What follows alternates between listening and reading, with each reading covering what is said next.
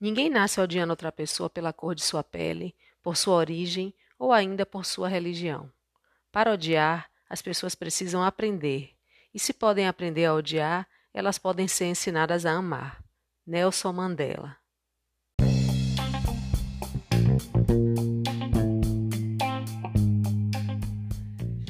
Sejam bem-vindos ao Vozes Podcast. Eu sou Nívia Cerqueira e o nosso bate-papo de hoje é sobre música e negritude.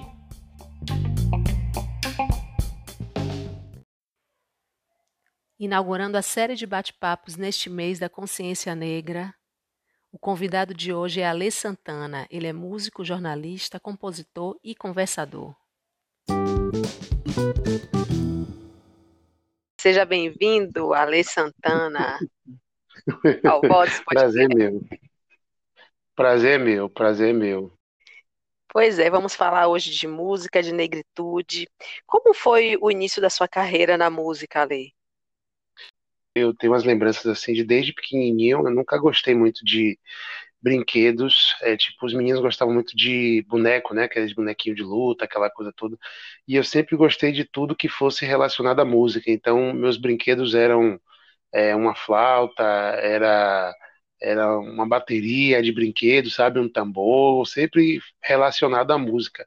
Apesar de eu não ser assim um instrumentista, né, de não, não, não sei é, é, ter focado em instrumento e ser cantor, mas eu sempre gostei de estar no meio da música, sabe? Então, é, eu comecei muito cedo com isso, e aí aos 13 anos, é, eu formei uma banda de pagode, na verdade, com, com os meus amigos. É, é, brincava, na verdade, de música, né? Já fazia essa coisa de música. Aos 10 anos, assim, eu ganhei um cavaquinho, e aí a gente tinha lá em casa, eu e meu primo, que também é, é músico, né? a gente tinha lá em casa uma série de instrumentos. Minha casa era maior que a dele, então a gente colocava um monte de instrumento lá em casa. E aí tinha bateria, tinha teclado. A gente formou uma banda de brincadeira assim, com mais um outro primo que também, também toca, né? Por um tempo, mas aí não, não nada assim, só pra gente brincar mesmo de tocar instrumento e tal. E aí aos 13 anos eu montei uma banda de pagode com os meus vizinhos lá da Liberdade, lá do Cieiro, né, em Salvador, aqui para quem, quem conhece. E aí a gente começou a fazer né, os ensaios e tal, e tocava na festa de um colégio, tocava numa festa de uma rua, né, fazer alguns eventos assim com, com, com essa banda de pagode, chamava Passo Moleque. Né? E aí, é, e aí eu, eu, não, eu não era o cantor, não. Eu era, eu era, você ter olha como, é, como são as coisas, eu era backing vocal dessa banda porque na verdade eu não me sentia é, à vontade para ser o, o band leader, né, para cantar ali na frente e tal. Eu tinha também essa coisa, eu, eu tinha um, um, problema também de autoestima, né, tinha uma autoestima muito baixa, é, por conta da questão de eu ser gordinho, então tinha aquela, naquela época, tinha aquela coisa dos cantores serem bem fortes, malhados e tal, então eu não me achava também nem apto a cantar na banda, mas eu era o cara que fazia as músicas, né, que agitava a galera pro ensaio, que marcava o ensaio, sabe? Era o cara que corria atrás das coisas para resolver e tal. E aí a gente ficou com essa banda por algum tempo. Depois eu dei uma parada, já acho, acho que eu tinha já uns 16 anos. Aí fui fazendo outras coisas também no meio da música, assim, é, é, com outros colegas, né, de, uma banda chamava para fazer um back vocal, aí comecei a tocar cavaquinho também um tempo em uma banda, toquei cavaquinho um tempo em uma banda. Aí passou um tempo, eu fiz uma parceria com um amigo meu, que era morava próximo também, chamado Bruno, Bruno Nunes, e a gente começou essa coisa de composição. Isso eu devia ter uns 16 anos. E aí a gente fazia composição pra caramba, fazia muito, muito, muito, muito. Aí a gente partiu também para fazer alguns barzinhos, voz e violão, já com 16 anos né? E foi muito massa, assim.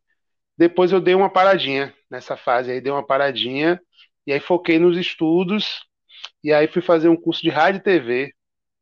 Nesse curso de rádio e TV tinha um cara que me disse assim: pô, eu tenho um, um, bloco de carnaval lá na minha cidade. Ele é de São Francisco do Conde, região metropolitana aqui de Salvador. E aí ele disse: é mesmo, pô, que massa e tal. Eu tô querendo montar uma banda lá nesse bloco para trocar uma banda fixa para tocar nesse bloco, porque eu fico, fico, contratando as bandas e tal, e para mim tá sendo complicado. Eu quero montar uma banda que tenha a cara do bloco. Aí eu falei, pô, eu canto. eu tentei, tava fugindo da música, mas a música me encontrou, né? Pois aí eu é. falei, tanto. Aí ele disse assim, você topa cantar? Eu falei, top. Mas rapaz, é lá em São Francisco do Conde. Eu falei, não, eu vou. Onde a música me chamar, eu vou. Sério, você vai? Eu falei, vou. E aí fui. Saía daqui de Salvador, ia ensaiar lá com ele.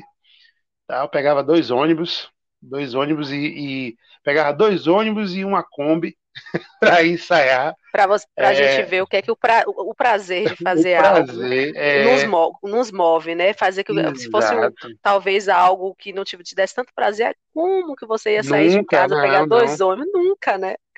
Não, e detalhe, eu saía às seis da manhã. Não era saía, saía, eu saía às seis da manhã. Eu saía muito cedo, porque o ensaio era tipo oito e meia, nove horas. Então eu saía bem cedo para chegar lá a tempo de estar tá tudo tranquilo e tal.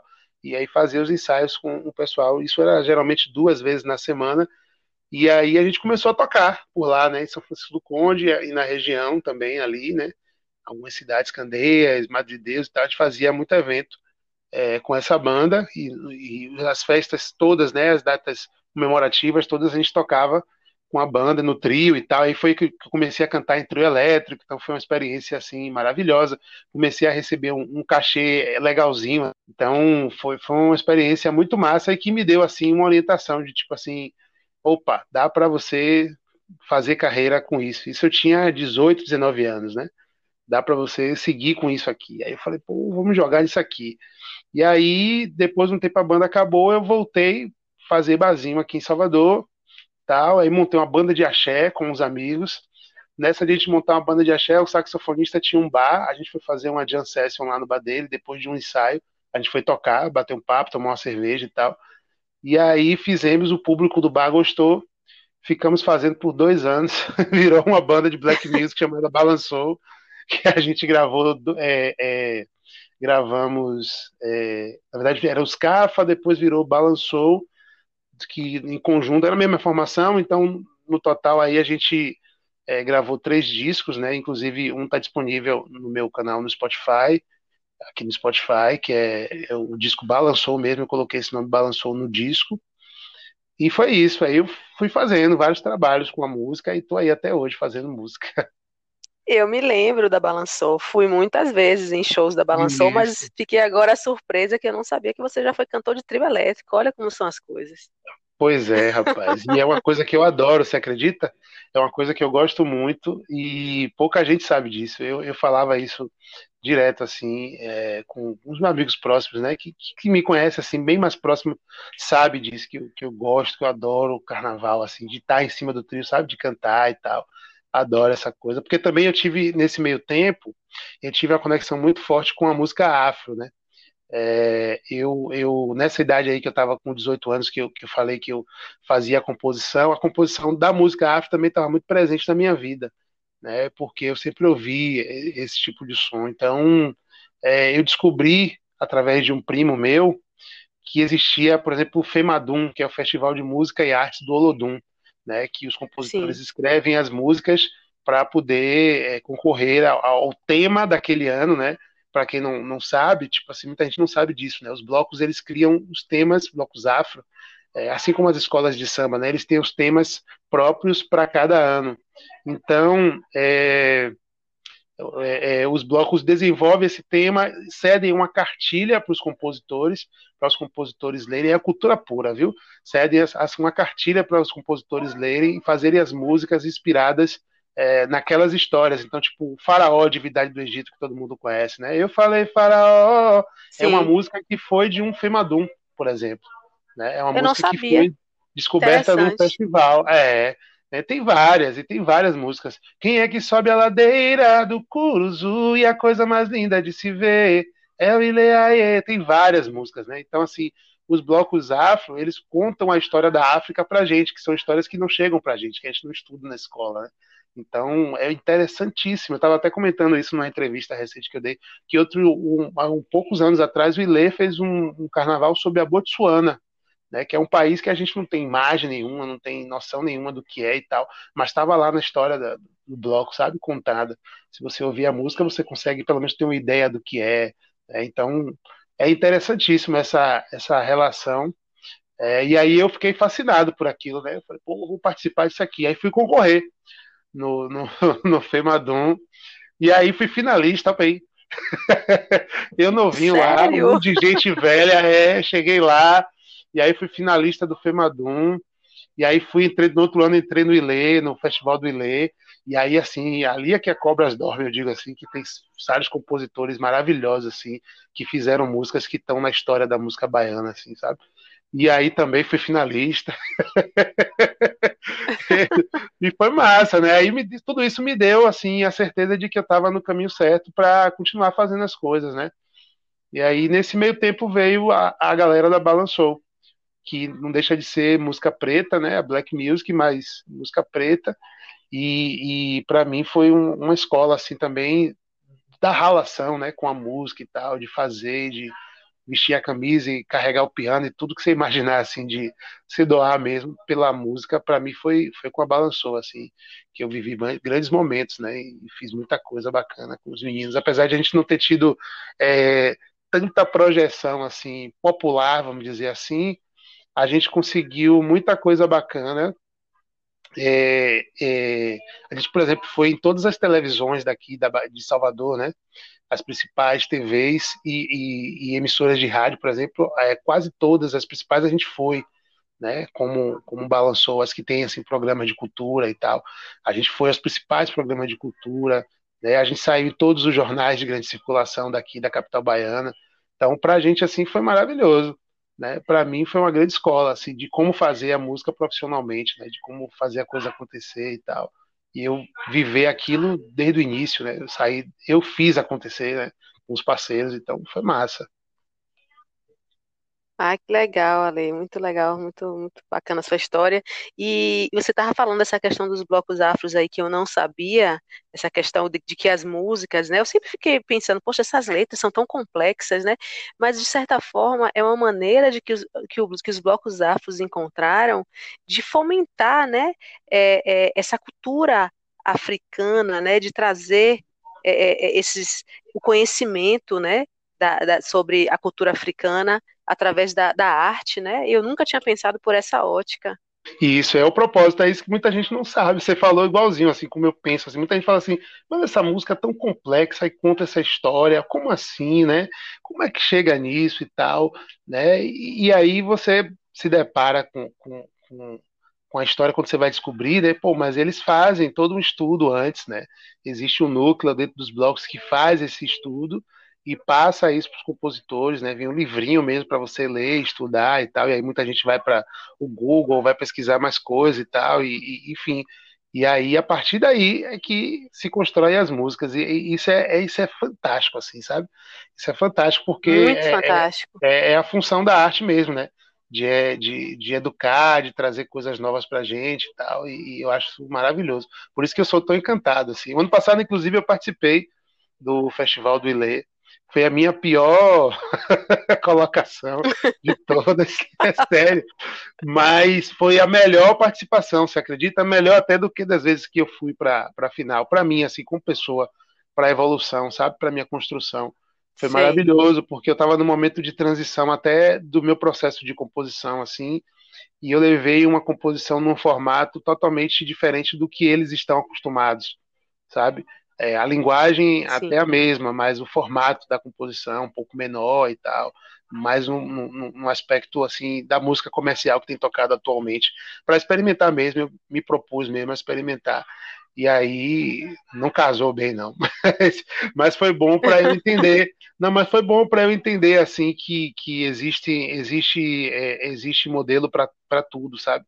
De alguma forma, Sim. existe um modelo para tudo. Tudo é então, aprendizado, né? É... Quando, especialmente quando a gente erra, né? Digamos Exato. assim, entre aspas. A gente está aprendendo. É, e eu estava no processo de construção das músicas, é, finalizando né, algumas músicas para o meu disco Afro Amor, né? Que foi lançado esse ano. Então, assim, é, eu fui também mais para ter essa noção também, né? De, de como o meu disco estava andando dentro desse cenário, né? Onde é que eu estava ali, onde é que eu não estava ali, entendeu?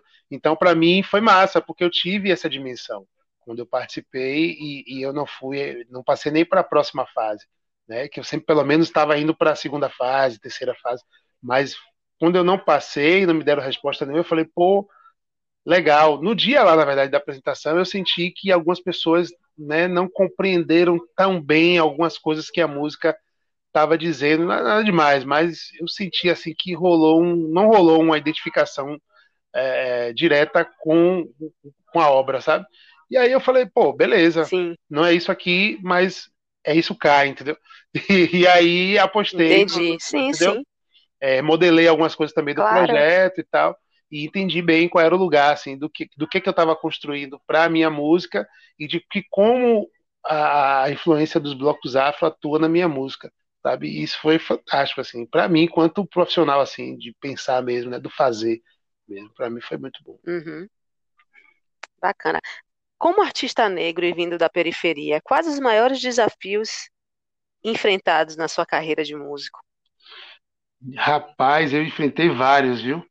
É, e ainda a gente ainda enfrenta, na verdade. Eu acho que todos os artistas que são é, negros e que vêm da periferia, ele já tem a barreira, é, a marca né, de terem vindo da periferia. Então, assim, existe uma cultura social, né, que se reflete também no mercado musical. Então, as pessoas já veem você como é, um pouco menor, vamos dizer assim, né, com menos potencial para mercado, às vezes, por exemplo.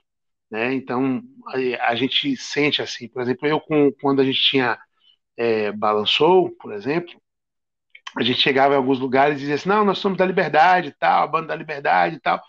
E aí as pessoas não conseguiam nunca imaginar que uma banda da Liberdade, por exemplo, tocava black music para começo de conversa que é uma coisa muito louca, que é uma música de preto, mas eles não conseguiam, porque para eles Sim. essa música é uma música norte-americana que só tipo o gringo pode tocar, só alguém que é muito conceituado, sabe? Então, para existia já essa dificuldade, né? Já cheguei inclusive, ó como a coisa é bacana. É, quem é da periferia sempre conhece as pessoas que estão carregando a base da coisa. Então, assim, eu cheguei num bar uma vez, vou contar essa história aqui e leixei o material, um bar é, que ficava na Pituba, na época, né? Um bairro nobre e tal, de Salvador. E Sim. aí deixei o material da banda para tocar lá e tal. E aí quando eu cheguei lá, é, um dos caras que trabalhava no bar, o barman, era meu vizinho, né?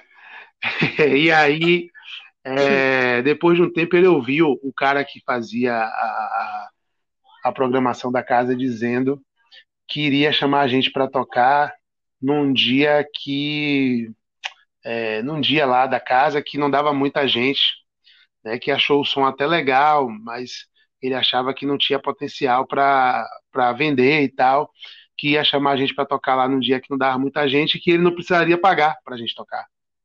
Né?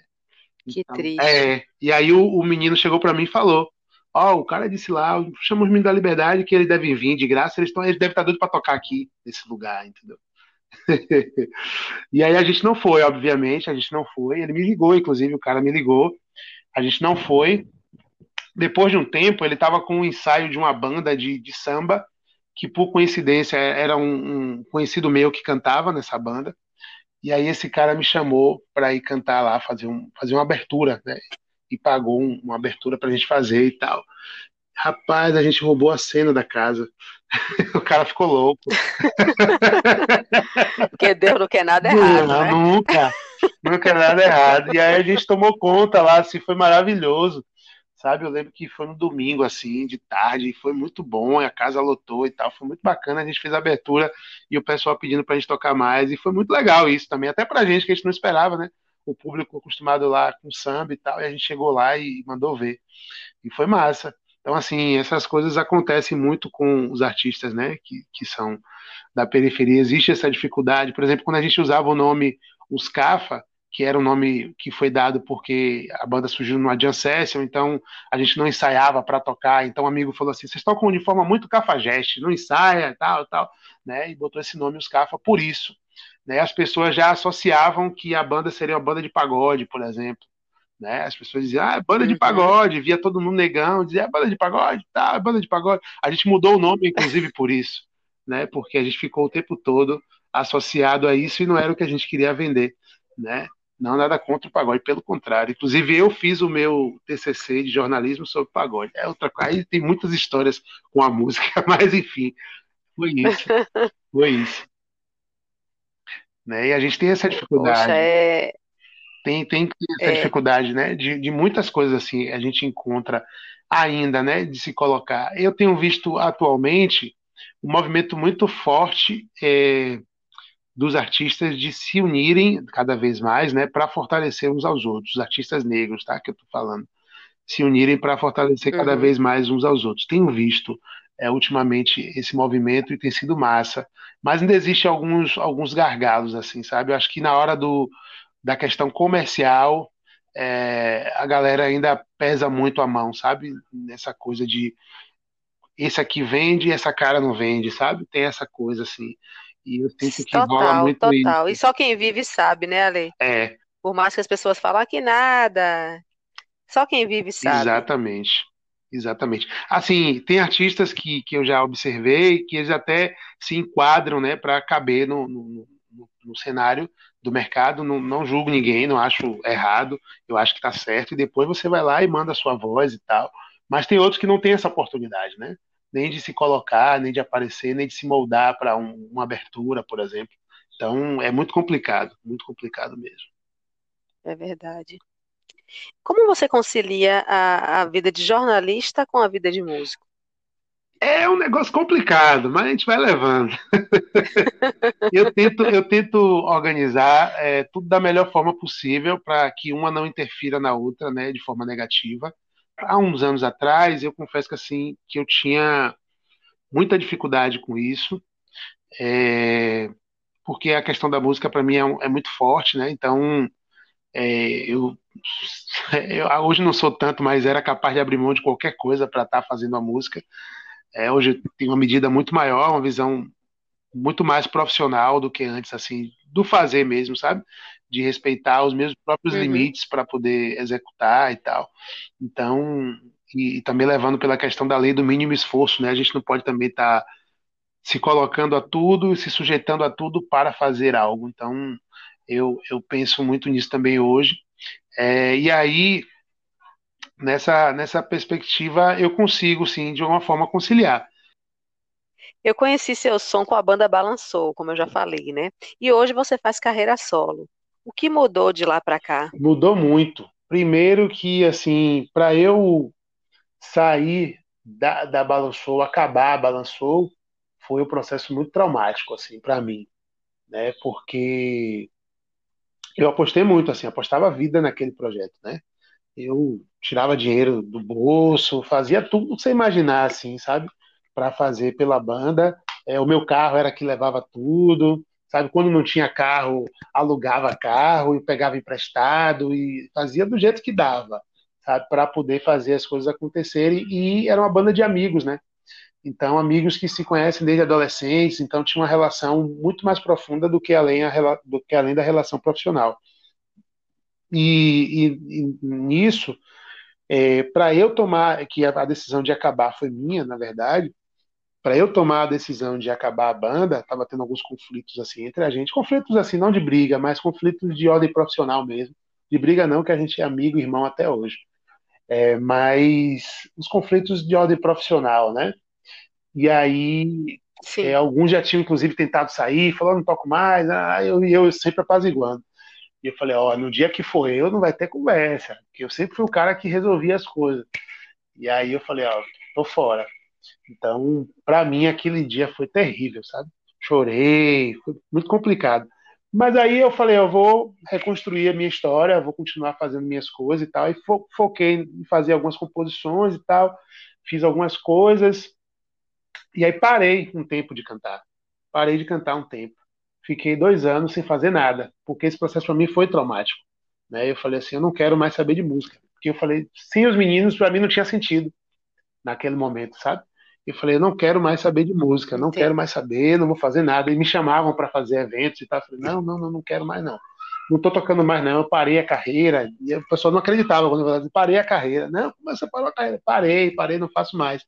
Foi tão doido que eu entrei numa onda meio bad assim, apaguei minhas redes sociais todas, é, meu material todo, de YouTube, de tudo. Fiz, fiz tudo assim para poder fugir mesmo da história. E aí, em 2016, no final de 2016, eu voltei a produzir algumas coisas. Eu tinha um projeto, na verdade, que eu já tinha feito em paralelo ao Balance Show, é, que eu tinha gravado um DVD chamado Boas Novas, só com músicas minhas, né, cantando voz e violão e tal. Eu não eu tocando, mas um violonista, é, Juan de Souza, que também era da Balance Show, né? A gente fez esse projeto e aí é, eu falei, vou reeditar esse show aqui, vou refazer isso daqui, vou voltar a fazer. E aí fui tentando fazer uma coisa ali com, com outra, com esse projeto, fiz um, um, evento aqui, um evento acolá, e aí falei, vou montar outro projeto. Aí voltei de vez para música, aí gravei um, um, um, single, né, que é a música Ostenta, é, gravei... Não, minto, eu gravei... Muito legal Perdão, antes disso eu gravei um disco é, cantando músicas de black music nacionais, né? Sandra Sati, Maia, Claudio Zoli, esses artistas todos que fazem parte, né? É, então, enfim, todos os artistas da black music nacional, eu gravei as músicas dele e lancei no, no suamusica.com.br, está disponível lá, inclusive, chamado Sou e Violão. Esse disco está lá disponível.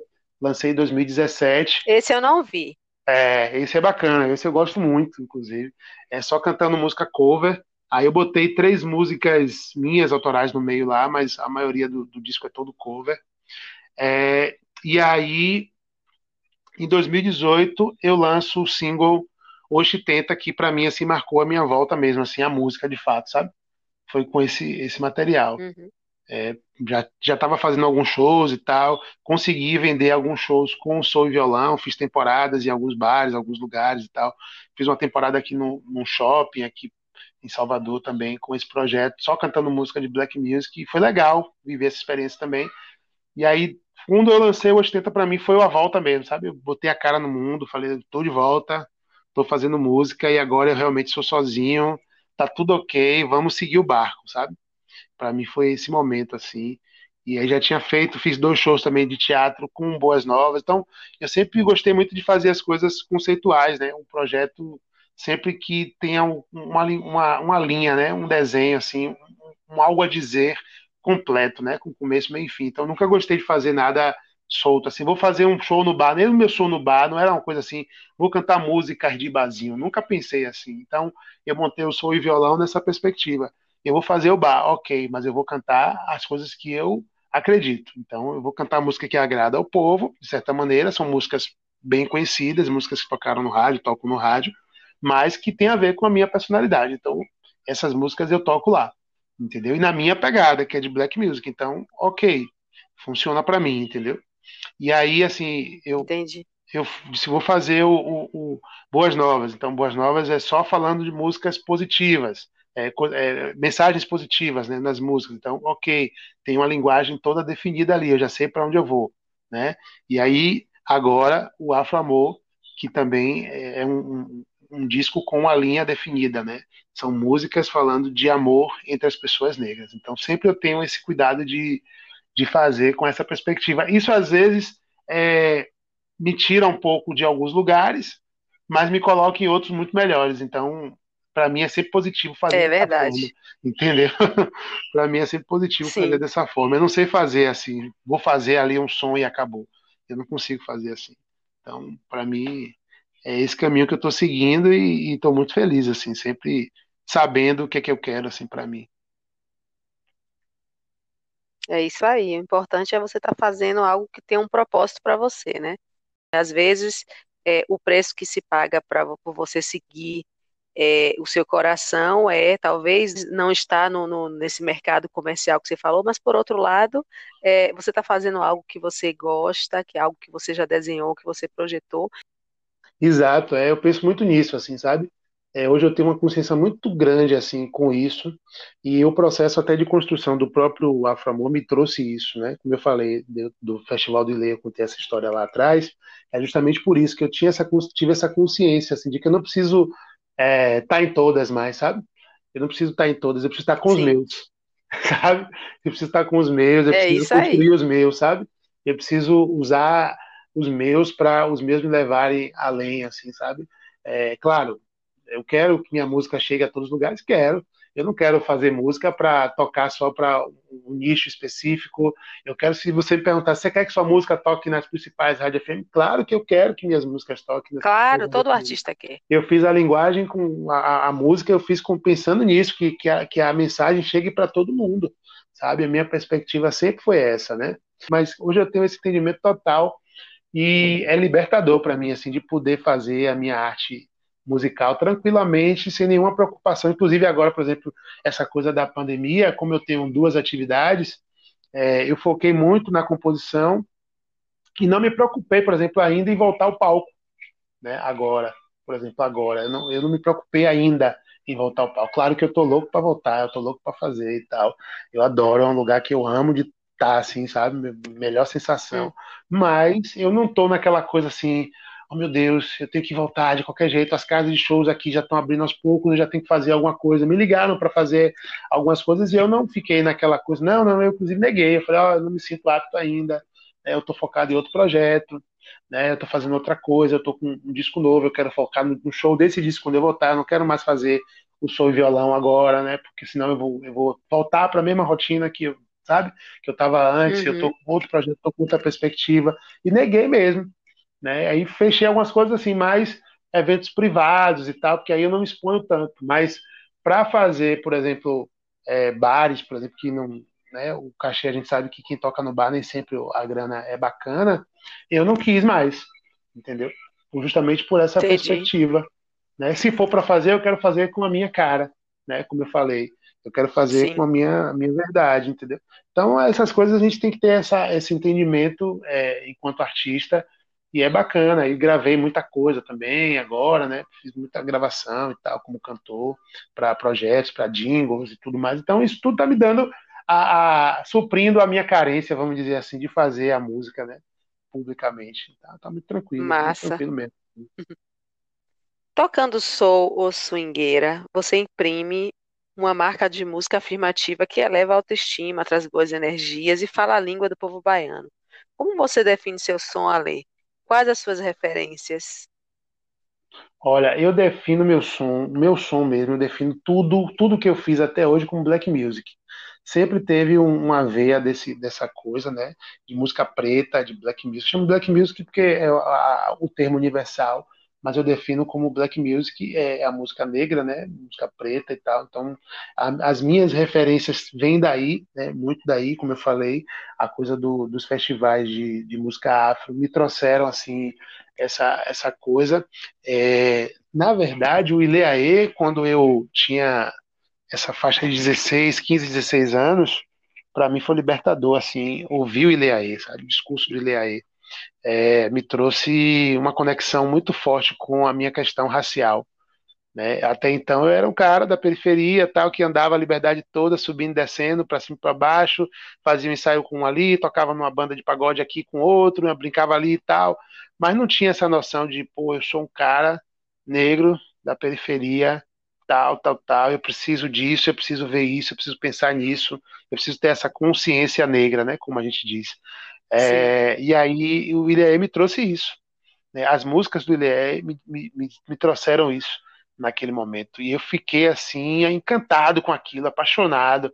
Né? E aí é, me trouxe, inclusive, um outro significado para o que eu já ouvia, porque tipo, o Ilê eu conheci um pouco depois, apesar de ouvir as músicas e tal em casa e, e tudo mais, mas não tinha um entendimento do que era o Ileaê mesmo, assim, quanto instituição, né, que era, foi o primeiro bloco afro que, que, né, que, que teve todo um, um, movimento e que mantinha essa resistência, né, mantém, no caso, essa resistência né, ao sistema é, é, racista e tal. Então tem todo um, um, um conceito que naquela, naquela hora que eu entendi aquilo, rapaz, foi assim um choque é, positivo, sabe?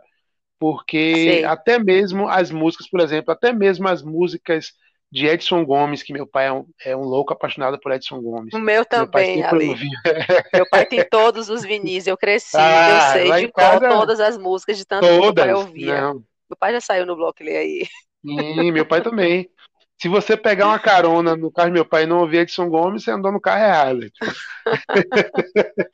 então, assim, é, eu, eu, passei a ter é, até o entendimento do que era Edson Gomes, olha que loucura. Né? Eu já ouvia muito aquela coisa toda, né? E, e não tinha noção nem do que ele era, do que, do que, é que ele estava dizendo. Eu cantava música, sabia e tal, mas não tinha a exata noção Sim, do que é que aquilo estava me dizendo, né? Que aquilo falava para mim, né? aquilo falava para mim e, e, e, era eu falando para os outros, né? Então foi assim, foi fantástico, sabe? Foi fantástico, foi libertador. E para além disso, eu tinha uma outra referência muito boa que às, às, vezes nem minha família talvez não saiba disso, por exemplo. Eu tinha uma referência muito boa. O, o Lodum e Lê foram assim fantásticos para mim assim nesse aspecto de, de, música negra, mas eu tinha uma outra referência muito bacana que eu gostava de ouvir, que são os Novos Baianos, que até alguns Sim. amigos meus não, não, não, entendem isso, às vezes não sabem que eu gostava muito, eu gosto muito de ouvir Novos Baianos e tal. Ah, gosto de Novos Baianos, nunca vi ouvindo, mas eu sempre ouvi. Gosto muito mesmo, também. Meus pais ouviam também muito. É, inclusive, a minha relação com a coisa da Black Music, eu fui entender assim o que era Black Music, o som né, da Black Music, foi através de Pepeu Gomes. Né? Tem, tinha um disco na minha casa de Pepeu Gomes chamado Raio Laser, um disco solo dele, que ele toca maravilhosamente bem as guitarras dele, né? E aí tem uma música chamada Raio Laser, né? Um dia especial, um dia de prazer, quando encontro você, meu céu astral, meu raio laser. Ema, tchaca, ema, tchaca, ema. Sim, sim, e aí sim. eu fiquei louco por aquilo, eu ouvi aquilo direto, eu falava, que isso, que negócio maravilhoso e tal, e fiquei louco por aquilo. E aquilo ali é black music pura, né? E aí foi daí que eu me conectei com a black music também, sabe? Aí eu fui ouvir Timaya, fui ouvir outras coisas e tal. E aí fui me ligando, né, onde é que eu estava assim, enquanto artista, o que é que eu vou fazer enquanto artista, qual é o meu lugar, nesse meio da arte, né? Onde é que eu vou chegar com isso? Qual é, quais são as minhas referências? E aí eu fui fazendo as minhas referências a partir dali, né? Eu fui percebendo que eu já tinha essas referências de ouvir em casa, né, algumas coisas, né, e fui entendendo o que é que aqueles artistas estavam me dizendo.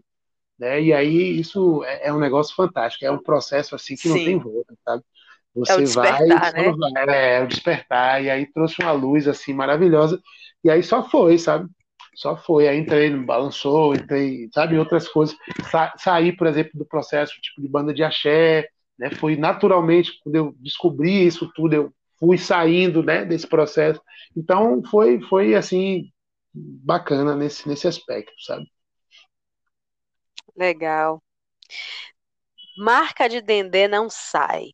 Gente preta se amando. São algumas das músicas do seu novo álbum Afro Amor. Você descortina as raízes africanas estão presentes na vida de nós baianos, não só na sonoridade, mas também nas composições de suas músicas. De onde vem? Eu acho que você já acabou de responder de onde vem essa inspiração, né? Você já acabou de falar aí, né? Dessas referências, desse seu despertar para a negritude, né? Isso, isso, isso. Vem muito disso, né? O, o Afro-Amor, ele nasce justamente disso. Eu, eu costumo dizer e eu tenho dito assim para algumas pessoas que sempre me perguntam, o Aframor ele é o resultado de tudo, para mim, sabe? Ele é a soma de todas as experiências minhas nesse processo todo, inclusive com as minhas últimas é, pesquisas musicais, que são com a música propriamente africana, né, que eu passei a ouvir muito desde 2016, é, que são as músicas de Angola e tal, Cabo Verde, eu passei a ouvir muito é, esse som. E aí, por exemplo, você vai ver no meu disco tem uma kizomba, né? Tem um, um, um, um kuduro, né? Tem um afrotrap. Então são ritmos que são mais modernos, né? Ritmos africanos mais modernos e que eu passei a ouvir é, mais recentemente e que fiquei encantado. E aí eu quis trazer tudo isso e misturar. Então, para mim, foi a junção do discurso é, é, de resistência negra, né? com a sonoridade afro-baiana, que sempre teve presente comigo, e a pesquisa da questão de música afro, né? Que aí, é, por isso que eu sempre resumo tudo em black music, porque para mim não deixa de ser tudo música preta, entendeu? Então, é, é, é, foi o resultado, a soma de tudo isso, assim, as experiências do que eu sou né, e do que a música me fez, assim. Eu acho que o Afro Amor é, é esse resultado. Massa. Eu estava ouvindo seu álbum e amei as letras. Um som que dá vontade de dançar, realmente, né? Acho que essa mistura toda aí é muito boa. E aí, uma das letras que eu achei bacana, já que a moda é ostentar, vou exibir inteligência e, e conhecimento com orgulho. Oxe, tenta a sorte vai. Ai, é, ai, aí, outro, essa é do, do álbum antigo, né? Essa é do álbum antigo, essa, essa música. Isso. Ou é desse álbum? Não, hoje tenta é do. Eu lancei ela, um, a gente chama de single, né? Eu lancei em 2018. Foi em 2018, foi hoje tenta. Eu achei muito legal a letra dessa música, uma letra que, né, com afirmação, com uma força. E tem também Ai Ai Ai, marca de Dendê não sai, que eu achei maravilhoso. essa música, essa música Marca de Dendê é, é assim, para mim é tipo é um carro-chefe do, do álbum, né, do Afro Amor. Mas ela, eu inclusive quando eu fiz, eu fiz marca de Dendê, não sai, ok. Só que aí eu, eu ouvindo Novos Baianos, né, reouvindo Novos Baianos, eu lembrei que o Novos Baianos tem uma música que chama Mancha de Dendê Não Sai. Né? E aí eu fiquei com muito medo de lançar isso.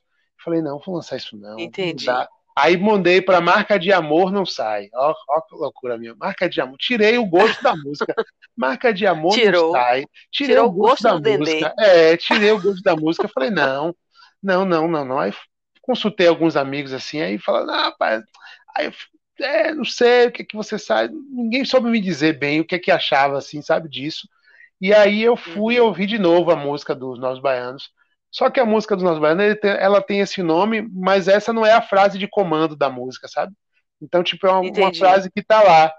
Aí eu falei, ah, quer saber? Respeito muito Nós Baianos, mas vou lançar essa mozorra com marca de Dendê mesmo. Aí registrei como marca de Dendê, e aí ficou como marca de Dendê, né? Que é, uma, é um negócio legal. E o Dendê é, tem a ver a questão do Dendê. O Dendê, é, é ele não metaboliza, né? Então, de fato, a marca de Dendê não sai mesmo. Natural, biologicamente comprovado que a marca de Dendê não sai. E, e, e, e, a coisa da Bahia, né, que é muito forte na cultura nacional, né? Sim. A Bahia é o berço do, do, do Brasil, né? É, é, Raimundo Sodré diz que a Bahia é um, um, um estado filho da. É, né, o Brasil é o país filho da mãe, né? Filho da mãe Bahia. Então. Muito bom. então a Bahia, de fato, né, é, é a terra-mãe da gente, né? Tem, tem todo né, um histórico mesmo, coisa, tudo começou por aqui, né? Pra gente, né? De forma. Nossa história é, mais recente, vamos dizer assim, né? Nossa história pós-Portugal, né? Começou por aqui. É. Então a gente tem, tem, essa, tem essa, essa referência muito forte da Bahia para todos os gêneros, né? Hoje praticamente todos os, os estilos assim que estão no mainstream, eles têm alguma coisa de Bahia. O funk, ele nada mais é do que o, o beat do funk, né? Do, do funk que toca hoje, ele é um é um funk do maculelê, né? Tu, tá, tá, tu, tu, tá, tu, tu, é o maculelê, né? Então, da capoeira. Né? Você pega o, o, o, sertanejo atual, ele usa as claves percussivas do, do pagode baiano e do arrocha, né? Que são, são músicas é, genuinamente baianas. Então, tem tudo a ver, assim. A Bahia está sempre presente né, nas coisas todas. Eu, eu, sou meio barrista com, com, essa coisa, mas eu provo, entendeu? que a gente está na, na, história. Algumas pessoas às vezes não claro, gostam tem que muito. ter embasamento. É, né? algumas pessoas às vezes não gostam muito que eu faço, não, mas é, eu provo, ó, eu te mostro. Tá no meio da história. Sempre tem um baiano lá. Uma prova. Tem um pouquinho de, de marca de dendê ali para não sair. E aí, assim, é, é a marca de Nendê, para mim, foi uma música, foi um presente muito bom, assim, que veio para mim, né, como inspiração para fazer, porque ela é uma música que tem um, uma característica muito bacana, por exemplo, a gente falou sobre essa questão de mercado e no mercado, ela é uma música que é super é, é, adaptável ao estilo mercadológico, né, mas ao mesmo tempo ela tem uma mensagem do afro-amor mesmo, propriamente dito, entendeu? Então eu acho que ela tem Entendi. essas características. Ela é uma música facilmente para assim, tocar na rádio, sabe? Super de boa para tocar em qualquer rádio, tranquilamente, rádio popular, que eu digo, né? E, e, e super de boa para a galera tipo que, que, que quer uma coisa conceitual dentro da perspectiva negra, ouvir dizer é isso é afro, entendeu? Então, Entendi. ela para mim teve, teve tem esse resultado e eu fiquei muito feliz assim quando eu construí. Eu falei, rapaz, fiz a música, sabe? Fiz a música, tipo, porque é difícil para compositor dizer assim, fez uma música que fica na cabeça das pessoas, né? E essa música, toda vez que toca, as pessoas sempre cantam. É, ela, eu tenho esse resultado diante do disco, por exemplo, porque eu participei de um projeto em 2018 com uns amigos chamado Afro Manhoso que foi o laboratório de tudo assim para o Afro, Afro Amor.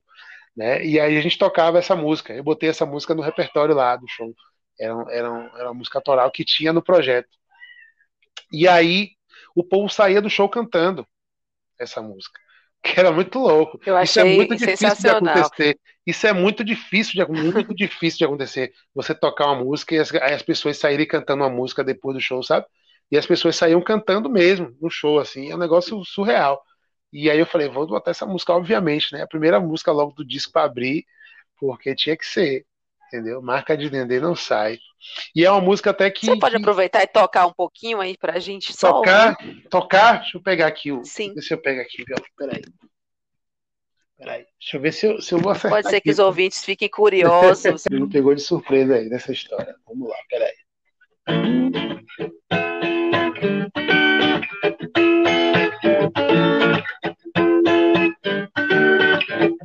Neguinha, se lambuzar no seu negro. Eu vou te contar meus segredos. Você vai entender o que o baiano tem. Vem, vem, vem, vem, neguinha. Eu vou te pegar do meu jeito. Você vai sentir os efeitos. Vai compreender o que o baiano faz. Do que é capaz. Ai, ai, ai, ai, ai, ai, ai. Marca de dendê não sai. Não sai, não sai. Ai, ai, ai, ai, ai, ai, ai e não sai. Ai, ai, ai, ai, ai, ai, ai, marca de dendê não sai, não sai, não sai. Ai, ai, ai, ai, ai, ai, ai, e não sai. Uhul! Muito bom, e não sai mesmo, viu? O é. refrão fica. Muito bom. É, e ela tem uma coisa da sensualidade também, né? Da Bahia e tal. Tem aquela coisa do axé mesmo que a gente tinha muito dessa coisa sensual, Sim. né? Então, é bacana. Eu gosto muito. É meio uma foché, né? Uma coisa é, na verdade, eu tocando parece violão assim, ela fica parece... meio afoxé, mas ela misturou um pouquinho, tem uma, uma pegada meio afoxé realmente em uma das células, mas tá, ela tá mais para um, um, um, um, merenguezinho, assim, sabe? Misturado com um afoxé e tal. Entendi. A gente fez essa misturazinha aí, ficou bacana. Ah, legal. A lei mostrar a realidade afro-baiana sem estereótipos serve como inspiração para novas gerações de artistas negros, que têm um histórico de invisibilidade, como a gente sabe. Como aconteceu o seu despertar para essa consciência de negritude e empoderamento? Eu acho que você também já me respondeu, né? Falando aí da, do contato com, com Edson Gomes, com a música. Isso, isso é essa coisa do, dos artistas negros, né? Ter Lazo em casa, ouvi Lazo em casa, ouvi Edson Gomes, ouvi Leaê, ouvi Olodum, né? foi essa coisa. Isso tudo me trouxe realmente essa, essa dimensão, assim, né, de que havia, haviam artistas é, negros para a gente poder se espelhar, né, e a gente poder ter um norte, assim, de, de, de, existem pessoas que fazem, você também pode fazer, né, e aí eu, eu tive essa base, né, muito bacana, e, e foi isso, assim, eu consegui ter essa, essas referências, sabe, desses artistas e, e foi muito legal de, de poder me reconhecer enquanto artista negro, né, e, e, e ter hoje, né, fonte para beber água, sabe, ter fonte para beber água, isso é, é muito bacana. Muito bom. A oralidade e as canções foram as ferramentas utilizadas pelo povo negro para manter as tradições vivas ao longo dos tempos. expressar nossa negritude na música seria um tipo de resposta ao racismo, no seu caso, nos seus projetos? Total, total. Inclusive, é, é, falando da questão do, dos blocos afro, que a gente falou do, do festival, né, daquela coisa da apresentação, eles têm muito cuidado com a questão da letra, justamente por essa questão do conhecimento.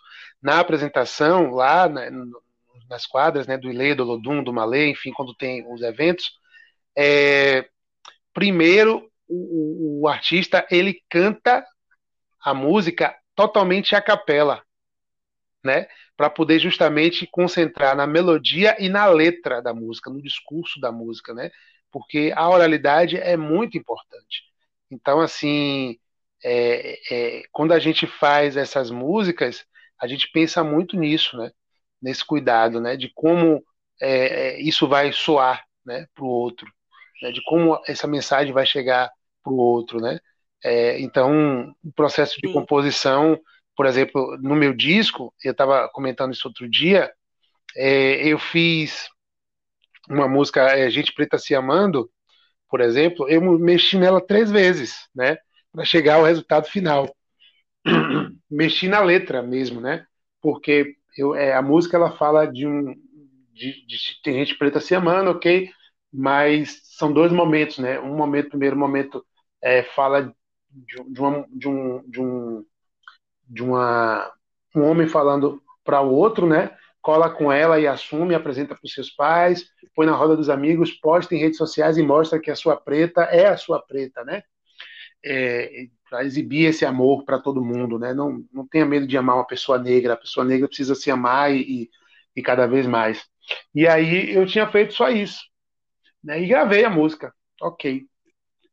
Depois eu falei, não, mas eu preciso falar também da perspectiva feminina, né? A, a mulher negra também precisa mostrar que existe um que namora com um cara preto, né? Que ela tá com um cara preto, né? Ou que seja a mulher branca também que tá com um cara Sim. que tá com um cara preto, sabe? Precisa mostrar, né, para a sociedade que tá com aquele cara e, e vice-versa, sabe? É, e aí é, eu voltei no estúdio e refiz. Né? A sua, é, a sua, o seu preto é o seu preto, sabe? E refiz, né? Na perspectiva da mulher. Só que aí, quando eu fiz, faltou alguma coisa ainda, porque, é, infelizmente, a nossa sociedade é machista, né? E nem todo homem é parceiro da sua mulher. Né? E aí eu tive que refazer e coloquei, cuide bem dele, se ele é seu parceiro. Porque se não for também, larga de lá, entendeu? Então eu tive que voltar. Com certeza, muito para reconstruir. Então eu gravei a música, por exemplo, três vezes.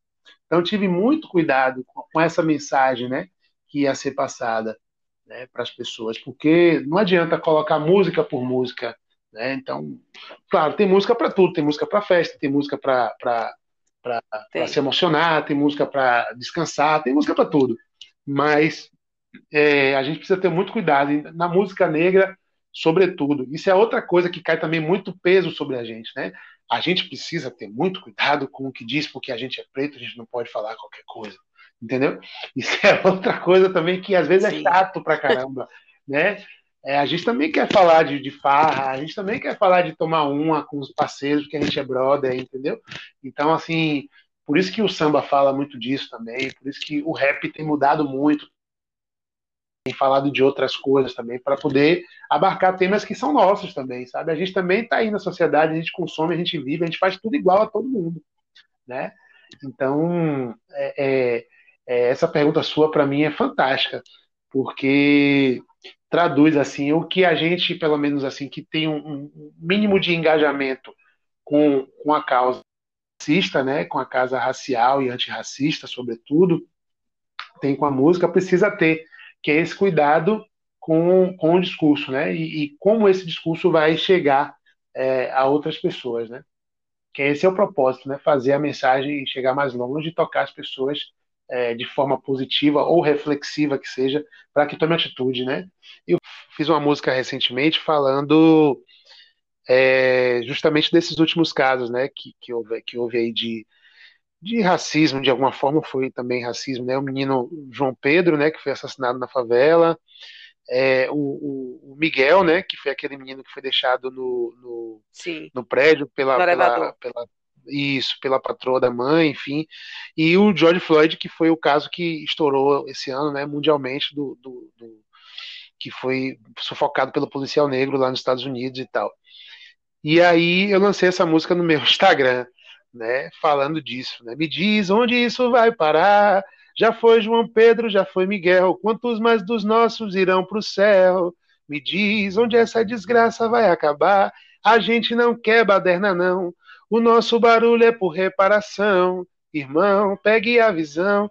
George Floyd não é o único a morrer desse vírus que tomou o mundo. Se não tiver jeito, nenhuma vacina, vamos para cima.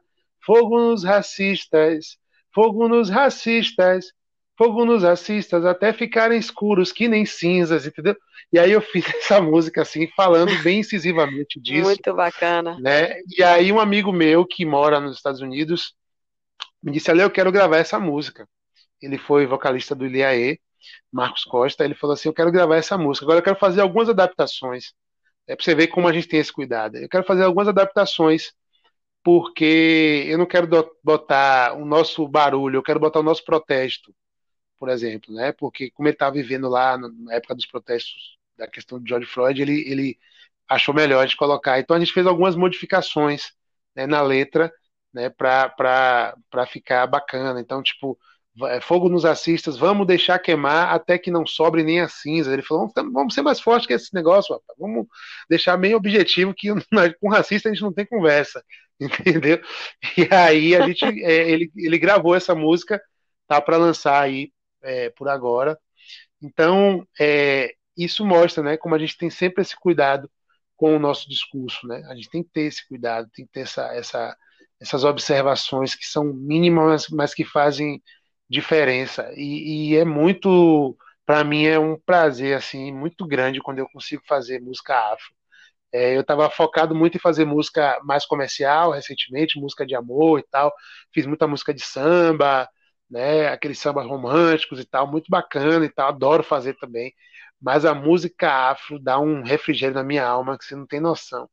E aí, uns amigos me chamaram para fazer recentemente. Eu fiz uma num dia e saíram quatro em mais dois dias, assim, sabe? Você vê que a coisa embala, é muito legal.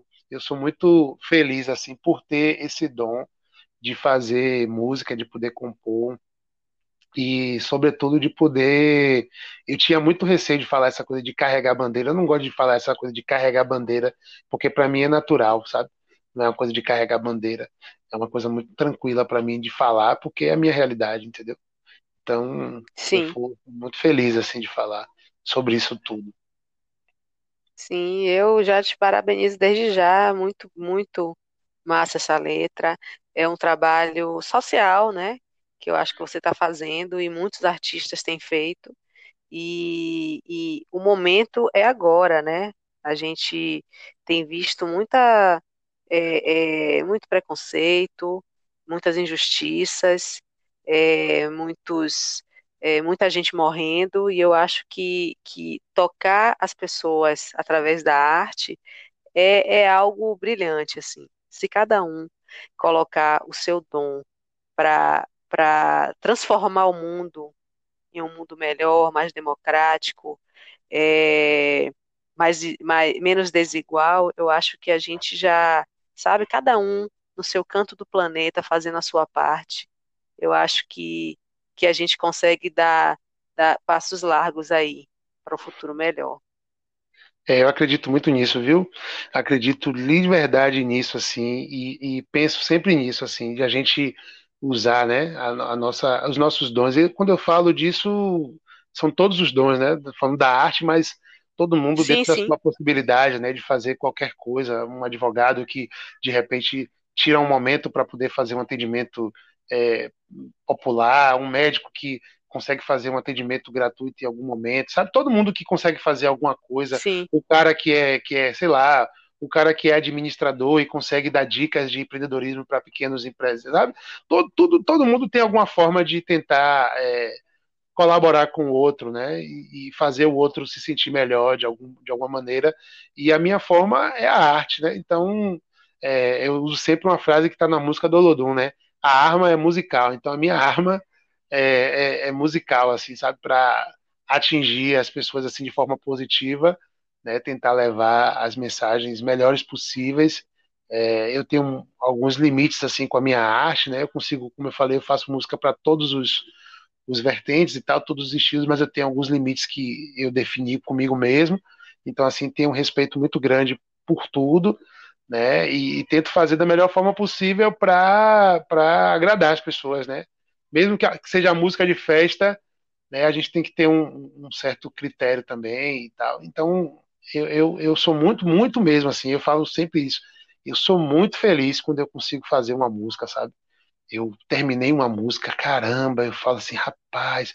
Porque quando você faz uma música, o compositor, é, a, a, a, composição é a raiz da coisa toda, né?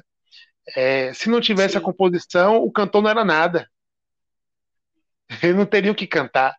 Entendeu? Então, assim, para mim é Entendi. um negócio assim mágico, né? Você pensar nisso, né?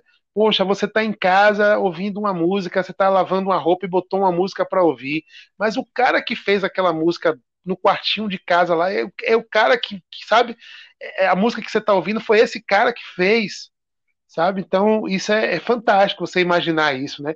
Que você fez algo que as pessoas estão ouvindo e Sim. gostando e, e, dizendo assim, ó, oh, esse, essa música marcou o meu momento, né? Tem uma música, por exemplo, que eu fiz que, que a gente gravou com o Balançou e tem um casal de amigos meus que me mandaram uma vez falou, essa música marcou o nosso relacionamento.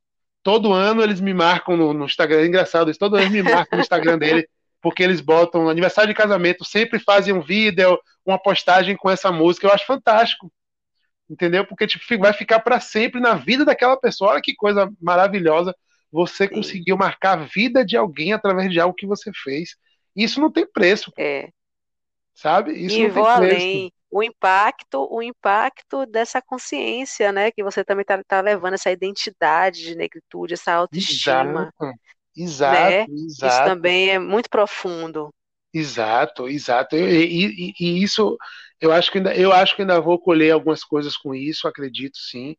É, infelizmente ou felizmente, a gente teve essa pandemia esse ano, né? É, eu falo infelizmente ou felizmente porque, dentro da perspectiva de alguns, para algumas coisas foi bom, para outras coisas foi muito ruim. É. A gente, claro, foi muito pior do que bom, porque a gente perdeu muitas vidas que é, não deveriam, né, a rigor, partir agora, né, da, da forma que foram, enfim, né, se a gente pensar, né, na, na, na questão toda, mas é, eu acho que ainda vou colher muita coisa com isso, acho que ainda vou chegar um pouquinho mais à frente, assim, eu vou conseguir levar esse discurso, é, eu creio muito nisso, assim, que eu vou conseguir levar essa música um pouco mais à frente, é, e é isso, eu vou seguir fazendo meu trabalho, é, levando a minha verdade, as minhas coisas e, e, e produzindo minha música é, com amor, com cuidado, com respeito a todo mundo e, e, focando em trabalhar sempre, sabe?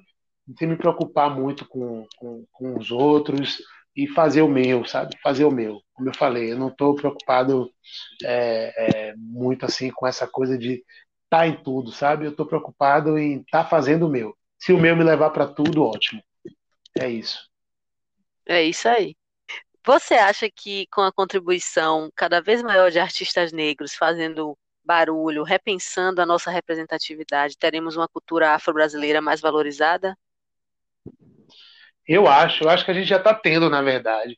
A gente tem tido hoje muitas caras pretas é, muito importantes no cenário do mainstream mesmo, assim. Eu falo já assim do cenário do mainstream, não falo nem do cenário é, da música negra, do nicho, da bolha e tal. Eu falo do, do cenário do, do, mainstream, né? A gente já tem alguns artistas é, representando muito, alguns já estão há muito tempo, mas, por exemplo, você vê hoje um programa tipo The Voice, né? Você tem dois é, jurados que são negros, pretos, né, retintos, que são Isa e Carlos Brau.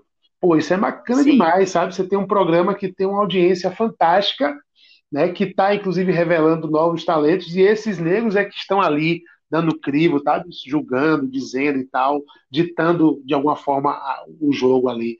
Então isso é, é, é maravilhoso, você ter esses dois artistas, né, é, ali participando, mas a gente tem uma base é de, de música preta hoje muito forte, muito, muito forte. Você tem muita gente assim é, fazendo muita coisa, né?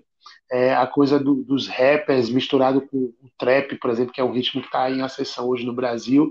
Você tem muitos artistas é, negros né, fazendo muita coisa bacana. Você tem Carol Conká, você tem Rico Dalazan, né, você tem Tássia Reis, você tem Lued Luna, que já canta uma música afro de mais essência, né, e que está crescendo cada vez mais. Você tem um rapper baiano tipo Baco Exu Blues, que é super, sabe, famoso hoje, super conhecido e tal. Então você tem muita gente bacana fazendo e a gente percebe hoje o movimento de um puxando o outro de alguma forma já também, sabe? Um levando o outro para lá. Precisa aumentar mais, mas a gente tem de alguma forma já um puxando o outro e isso é muito massa. Isso é muito massa. A, a música da Bahia, ainda na Bahia, precisa ter essa perspectiva, né? Ainda não tem tanto aqui na Bahia, sabe? Todos esses que eu citei estão fazendo fora. Alguns, inclusive, são baianos, mas tiveram que sair daqui para ter o reconhecimento. Mas a música aqui na Bahia, que se faz aqui na Bahia, o cenário local, ainda precisa ter essa perspectiva. Não tem ainda, na minha visão, não tem ainda. É, de um ajudar o outro, sabe? De um puxar o outro, colaborar com o outro, de forma altruísta, sabe? né? sem ser pensando assim Entendi. mercadologicamente, no, no, sentido de, ah, eu vou levar, mas, Sim. sabe, ainda não tem muito isso. Né? Acho que até por isso a música baiana de carnaval, por exemplo, hoje não, não tem tanta expressão no cenário nacional, é, no momento, né? Por conta disso também, porque não soube abrir as portas para novos talentos, né? E aí não teve renovação, e acabou. Você chega no menino hoje de 20 anos, ele não vai cantar axé music, ele vai cantar sertanejo, funk, hip hop, qualquer outra coisa, porque ele não tem referência de cantor de axé music bom, por exemplo. Ele não tem identidade do cantor de axé music, entendeu? Ele tem Ivete Sangalo, mas uhum. Ivete Sangalo tem Ivete Sangalo, tem Cláudia Leite, ok e tal, mas então, já são artistas que vieram de uma outra geração, vamos dizer assim, né? Que já estão há um tempo, então é um outro tipo de consumo, sabe? É outra perspectiva muda um pouco. Então, quando a gente é, negro produz, a gente está abrindo o caminho para outra galera também chegar e fazer. Dizer pro cara, ó, oh, faça isso, pô. Tem essa possibilidade aqui, ó, tem essa música aqui, a Lê tá cantando um, um, um kizomba ali, né? Oi, aiá, oi, aiá. Pô, que legal, você pode fazer também isso, isso é música afro, sabe? Vai lá, faz também? Porque comigo foi assim. Né? Eu ouvi Lázaro, eu ouvi Edson Gomes, eu ouvi o Ilê, eu ouvi o Olodum e eu estou fazendo hoje, né? Essa música. Então, é essa perspectiva que eu penso, assim, de a gente tentar também, de alguma forma, é, sempre estar tá abrindo o canal para fazer com os outros, né? Quando a gente, quando todo mundo cresce, quando um cresce e o outro traz o outro junto, ele cresce com aquele que, tá trazendo, que ele está trazendo também. Isso melhora o crescimento dele também. Ele vai atrair outros públicos, ele vai atrair outras pessoas para o nicho dele. Né? Porque um cara que hoje você não dá nada, amanhã ele está ali, cresceu. Né? E ele vai dizer: Ó, oh, gravei com aquele cara. No início foi ele que me, que me, que me, me trouxe, sabe? Foi ele que me puxou. E o público dele vai estar junto comigo também, naturalmente. Então, assim, a gente precisa ter essa noção também de troca, né? É, de, de como essa perspectiva pode, pode mudar. Né? E, e, pensando no discurso da música negra, né? de, de um trazer o outro, mais ainda, porque a gente já não tem tanto espaço. Então, se a gente consegue construir um espaço para um e se consolidar, por que não trazer o outro para reforçar né, o time? Então, eu penso muito nisso. É isso aí. Muito bom. É, para finalizar, Ale, é, antes de mais nada, eu queria que você compartilhasse aí é, os seus canais para que os ouvintes possam acessar, ver suas músicas, seus álbuns. E por último, eu queria que você deixasse uma mensagem. Né? A gente está no mês da consciência negra, a gente falou muito de, de negritude, música. Eu queria que você deixasse aí uma mensagem para quem está nos ouvindo. Pronto, maravilha. É, quem quiser ouvir o meu som, está disponível em todas as plataformas digitais de música, né? Só procurar lá Ale Santana, vai encontrar bastante coisa, Spotify, Deezer, Apple Music, iTunes, tem tudo. É, no Instagram, que é o principal canal que eu uso hoje para me comunicar com a galera, é Ale Santana Cantor, arroba Ale Santana Cantor. Eu, eu uso também o Twitter, você pode me procurar lá, vai encontrar, eu uso menos, mas tem o Facebook, mas o meu canal principal é o Instagram, arroba Ale Santana Cantor, e o YouTube também é youtube.com barra Ale Santana Cantor. Então você pode me procurar tanto no Instagram quanto no YouTube para ouvir. Tem bastante material no, no YouTube lá também, tem Boas Novas, vão chegar clipes novos agora também com as coisas do Afro Amor. Então tem bastante coisa para escutar. E no Spotify, que é também a principal plataforma hoje, que a galera usa, então só chegar lá, é, procurar a Lê Santana, que vai encontrar meu material lá. É, e eu queria deixar essa mensagem aí para a galera de que, assim, é, muita gente fala dessa questão da consciência negra, né? De como, ah, porque é importante falar da consciência negra, da consciência negra, da consciência negra. É fundamental falar da consciência negra é, num país racista como o nosso, onde a maioria, infelizmente, ainda é minorizada. Né? Nós somos a maioria do país, mas infelizmente os espaços nos são negados ainda, né? fruto de um processo ainda é, é, da, da colonização, né?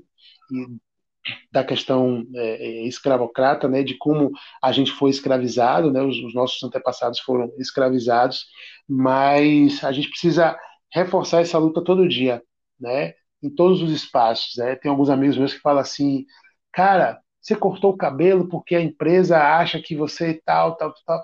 Nada, é lá mesmo que você tem que deixar o cabelo grande para incomodar. A gente precisa naturalizar essas coisas. A gente precisa naturalizar o discurso da negritude. A gente precisa naturalizar é, que o cara tem um cabelo black, que ele vai trabalhar daquele jeito mesmo, que ele é advogado, que ele é médico, que ele precisa ser respeitado pela cor da pele dele, pelo cabelo dele. Que o cara que é atendente do balcão lá é rasta mesmo e acabou e pronto. E que nem todo rastafari é maconheiro, é drogado, sabe? Então a gente precisa naturalizar essas coisas, né, trazer esse discurso da baila, colocar aí para todo mundo entender que assim, negro é igual a todo mundo, né? Que as coisas do negro são, igual todo, são iguais a todas as outras, né? E que a gente é sim a maioria da população e a gente precisa ser respeitado, né? Enquanto maioria e ter o nosso poder de fogo, que a gente tem muito poder, tem poder de consumo, tem poder de voto, tem poder de voz. Né? A gente precisa ser muito mais respeitado do que a gente é. Maravilha! Muito bom. Ale, muito obrigada por esse bate-papo. Foi muito agradeço. legal conversar com você. Você está estreando aí esse, esse bate-papo sobre negritude, sobre identidade negra. E eu agradeço. Foi um prazer conversar com você. Muito obrigada. Eu que lhe agradeço. Obrigada pela sua participação, ouvinte. Espero que tenha gostado. Um abraço e até a próxima.